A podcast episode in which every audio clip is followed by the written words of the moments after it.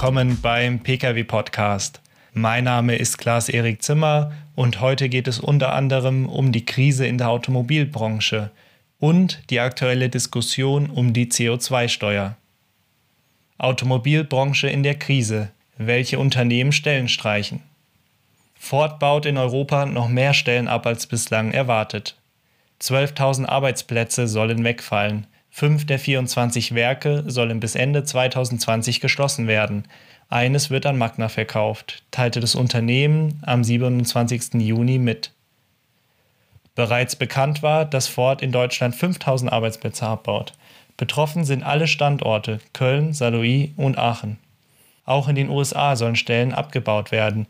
Zuletzt war von 2300 bis September 2019 die Rede. Insbesondere in der Verwaltung will der Hersteller Kosten senken. Mahle baut bis Ende 2020 in Stuttgart rund 380 der 4300 Arbeitsplätze ab. Der Standort in Öhringen soll geschlossen werden. Alle Aktivitäten vor Ort sollen bis Ende 2020 schrittweise beendet werden. Am Standort sind derzeit rund 240 Mitarbeiter beschäftigt, die Luftmanagementsysteme für Verbrennungsmotoren fertigen. Der Zulieferer kämpft mit schwächelnden Märkten, der Dieselkrise und dem Trend hin zur Elektromobilität. Bis jetzt ist das Produktportfolio des Zulieferers nicht an die Elektromobilität angepasst. Der Filterspezialist Mann und Hummel mit Sitz in Ludwigsburg will weltweit 1200 Stellen abbauen, davon 350 in Deutschland. Der Roboterhersteller KUKA streicht 350 Stellen am Stammsitz in Augsburg. Bis 2021 will KUKA 300 Millionen Euro einsparen. Der Gewinn vor Zinsen und Steuern schrumpfte 2018 mit 34 Millionen Euro auf ein Drittel des Vorjahreswertes. Der Reifenproduzent Goodyear baut in Deutschland 1100 von seinen 6400 Arbeitsplätzen ab. VWs Finanzsparte hat im März einen deutlichen Stellenabbau bekannt gegeben. Bis 2025 sollen 800 der derzeit gut 7000 Jobs wegfallen. Personalchefin Christiane Hesse erklärte, dies solle ohne Kündigungen vonstatten gehen. Der Elektroautohersteller Tesla gibt im Januar 2019 bekannt, 7% der Vollzeitstellen zu streichen. Chef Elon Musk führt dazu aus, dass das Unternehmen sonst nicht wie versprochen in der Lage sein werde, preisgünstige Modell 3 Varianten ab 35.000 Dollar anzubieten und gleichzeitig zukunftsfähig aufgestellt zu sein. Die Produktion sei noch immer zu teuer, das Volumen zu gering. Jaguar Land Rover gab bereits Anfang des Jahres bekannt, 4500 Stellen weltweit streichen zu wollen, die meisten davon in Großbritannien. Der Sparplan sieht Einsparungen in Höhe von 2,5 Milliarden Pfund über 18 Monate sowie eine langfristige Verbesserung der Wirtschaftlichkeit vor. Der Stuttgarter Autobauer Daimler möchte in den nächsten Jahren mehrere tausend Stellen entfallen lassen, laut Ola Kellenius jedoch ohne betriebsbedingte Kündigung. Es zeigt sich also, dass die Lage der Branche in Europa weit weniger rosig ist wie noch vor wenigen Jahren. Die Unternehmen haben erkannt, dass sie massiv sparen müssen, um die Investitionen in Elektrofahrzeuge und neue Mobilitätskonzepte stemmen zu können. Das Bundeswirtschaftsministerium will Wasserstofftechnologie fördern. In Folge 3 unseres Podcasts hatten wir die Frage beantwortet, ob PKWs mit Brennstoffzellen die Zukunft gehört oder ob es sich um eine überteuerte Technologie auf dem Abstellgleis handelt. Wir berichteten in dem Zuge, dass die chinesische Regierung ihre Investitionen in die Technologie intensivieren möchte. Nun scheint Deutschland einen ähnlichen Weg einzuschlagen. Wie wir aus Regierungskreisen erfuhren, möchte der Bund noch dieses Jahr eine umfassende Wasserstoffstrategie erarbeiten. Bereits im Sommer 2019 sollen ausgewählte Projektideen bekannt gegeben werden. Bundeswirtschaftsminister Peter Altmaier verspricht sich von der Wasserstofftechnologie einen Wachstumsschub für Deutschland. Sie biete enormes Potenzial sowohl für den Klimaschutz als auch für neue Arbeitsplätze. Deutsche Unternehmen seien führend, sagte Altmaier weiter. Es kommt jetzt darauf an, das industriepolitische Potenzial zu heben. Wie hoch die finanziellen Förderungen der Bundesregierung sein werden, ist jedoch noch offen. Machen wir direkt weiter mit der Mobilität der Zukunft. An Ladesäulen für E-Autos herrscht das reinste Tarifchaos, so das Fazit der Stiftung Warentest. Etwa jedes dritte Laden von E-Autos findet unterwegs statt. Doch intransparente Preise und verschiedene Tarifmodelle machen den Besitzern häufig das Stromtanken schwer, wie das Konsumentenmagazin nun darlegte. So kommt es unter anderem darauf an, wo der Stromer getankt wird. Denn die Abrechnungsmodelle für den Autostrom sind alles andere als einheitlich. Die Stadtwerke Düsseldorf bieten zum Beispiel unbegrenztes Normalladen für monatlich 35 Euro an. In Frankfurt an der Oder zahlt man hingegen 5 Euro pro Monat, zusätzlich aber 32 Cent pro Kilowattstunde Strom, außerdem noch 2 Cent pro Minute, die das Auto am Ladekabel hängt. Auch zeitbasierte Tarife werden mancherorts angeboten. Doch das zeitbasierte Tanken hat seine Tücken. So weiß etwa niemand, wie viel Strom er für sein Geld tatsächlich bekommt. Kostet beispielsweise jeder Ladevorgang 7 Euro, zahlt ein Kunde voll, auch wenn er nur kurz während des Einkaufs für eine Stunde nachladen will, heißt es in dem Bericht. Das Laden ihrer vermeintlich umweltfreundlichen Fahrzeuge kann so für die Besitzer zum Geduldsspiel werden und erfordert sorgfältige Planung. In dem Bericht heißt es, manche E-Autofahrer gehen mit einem halben Dutzend Karten, Token, Chips und Apps auf die Reise – das erhöht dann die Sicherheit, nicht an einer Säule abgelehnt zu werden. Einfacher und billiger ist es somit, zu Hause zu tanken, sofern man auf einen entsprechenden Stellplatz zurückgreifen kann. Bei einigen Energieversorgern gäbe es für Autostrom sogar eine Flatrate, bei der der Kunde 25 Euro für beliebig viel Ladestrom zahlen muss. Es bleibt also noch viel Arbeit, was zügigen Ausbau und Vereinheitlichung der Ladeinfrastruktur in Deutschland angeht. Das machten auch die Wirtschaftsbosse beim Autogipfel im Kanzleramt vorletzte Woche deutlich. Bundesregierung und Autoindustrie wollen das Ladenetz für Elektroautos ausbauen und damit den Klimaschutz voranbringen. Beide Seiten verständigten sich gestern bei einem Treffen im Kanzleramt auf einen entsprechenden Masterplan. Verkehrsminister Scheuer brachte dazu heute ein Gesetzesvorhaben in die Ressortabstimmung. Umweltverbände sprachen von einem unkonkreten und mageren Ergebnis. Die Umstellung vom Verbrennungs- zum Elektroantrieb verläuft bislang nur schleppend, trotz Kaufprämien. Stecker rein und Auto laden. Solange das nicht überall einfach klappt, bleiben Elektroautos Ladenhüter. Dieses Problem zumindest wollen Autoindustrie und Politik nach dem Spitzentreffen im Kanzleramt gestern Abend angehen. Wir wollen jetzt einen solchen Masterplan entwickeln. Alles, was dafür erforderlich ist, die Ladeinfrastruktur in der Größenordnung auszubauen, wie wir sie brauchen, um dann bis 2030 sieben bis zehneinhalb Millionen elektrifizierte Fahrzeuge auf der Straße zu haben. Verkehrsminister Scheuer hat inzwischen ein Gesetzespaket vorgeschlagen, mit dem bis zu 300.000 Ladestationen errichtet werden sollen. Zum Beispiel indem der Einbau in Tiefgaragen vereinfacht wird. Die Ladeinfrastruktur geht in die äh, Wohnungseigentumsgesetzgebung hinein. Das heißt, wir beginnen jetzt mit den anderen Ressorts, wir federführend, die Diskussion darüber, wer für was zuständig ist, um möglichst schnell jetzt ein Ergebnis nach der Sommerpause zu haben.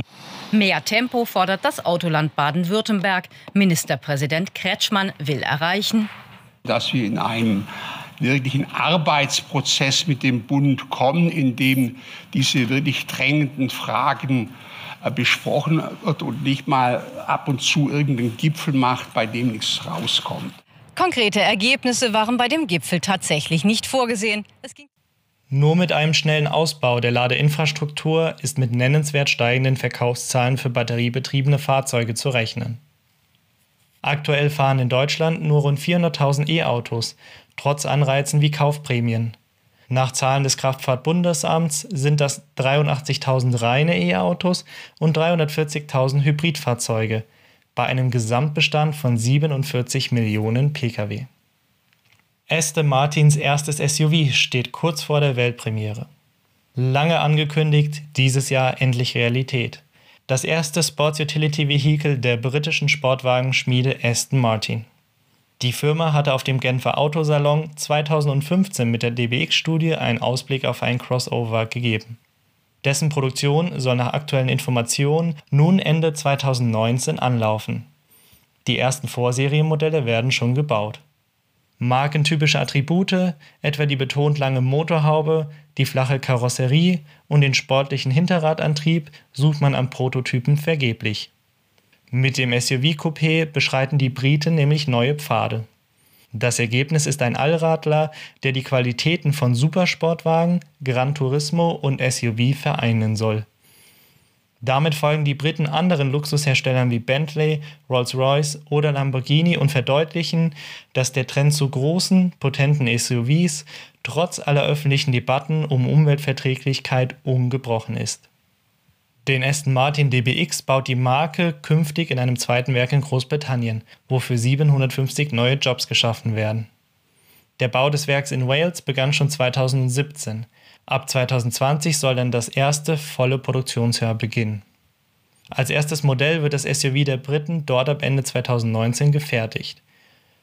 Mehr als 90 Prozent der Produktion sollen ins Ausland exportiert werden. Auch um die Exklusivität des Modells zu wahren, sind die Produktionskapazitäten begrenzt. Maximal 5000 Modelle laufen jährlich von Band. Unklarheit herrscht noch über die Motorisierung. Es könnte entweder der 5,2 Liter große Zwölfzylinder in den DBX-Einzug erhalten oder der von Mercedes AMG bekannte 4 Liter Biturbo.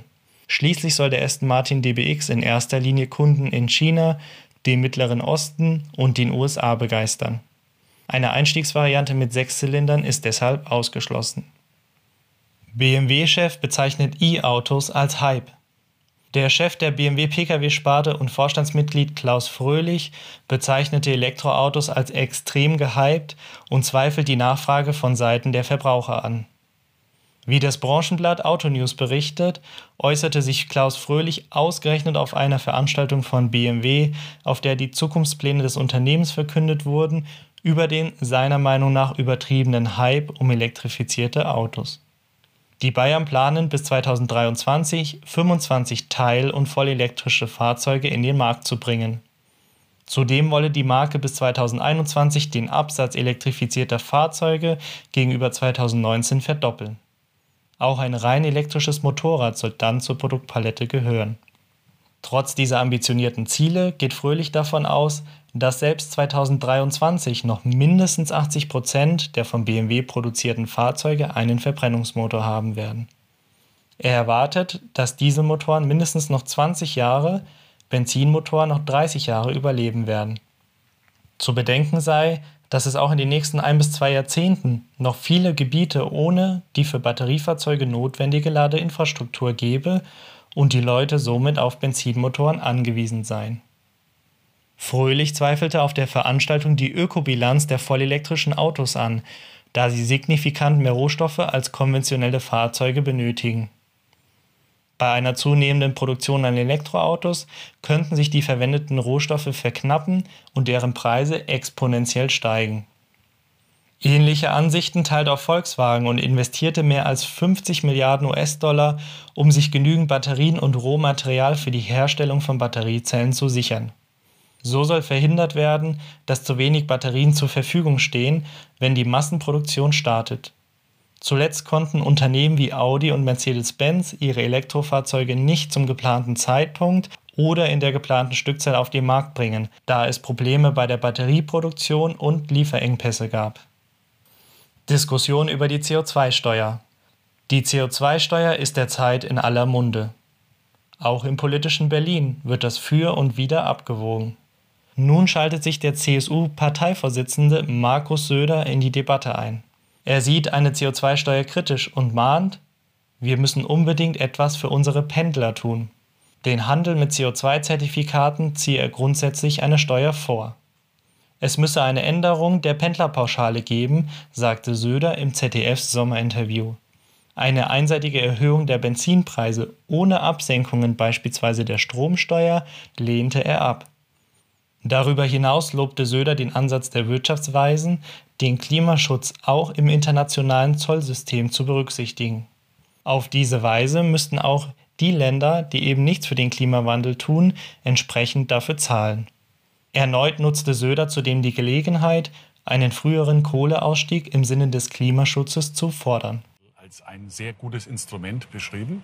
Ich glaube, das kann in den richtigen Weg gehen. Auch das Element des Ausgleichens wird ja ganz bewusst genannt. Also Senkung beispielsweise der EEG-Umlage, der Stromsteuer, bis hin zu sehr spannenden Dingen wie beispielsweise Zollpolitik zu machen gegenüber Ländern, die sich nicht beteiligen. Also ich denke, das muss man jetzt mal bewerten und anschauen. Klar ist auf jeden Fall nur eine einseitige Erhöhung des Benzins ohne Ausgleich, das wird es nicht geben. Wir vom Pkw Podcast werden euch bezüglich der Themen CO2-Steuer und Zertifikate auf dem Laufenden halten. Das war es für diese Woche. Wir freuen uns, wenn ihr auch bei der nächsten Folge wieder dabei seid. Bis dahin.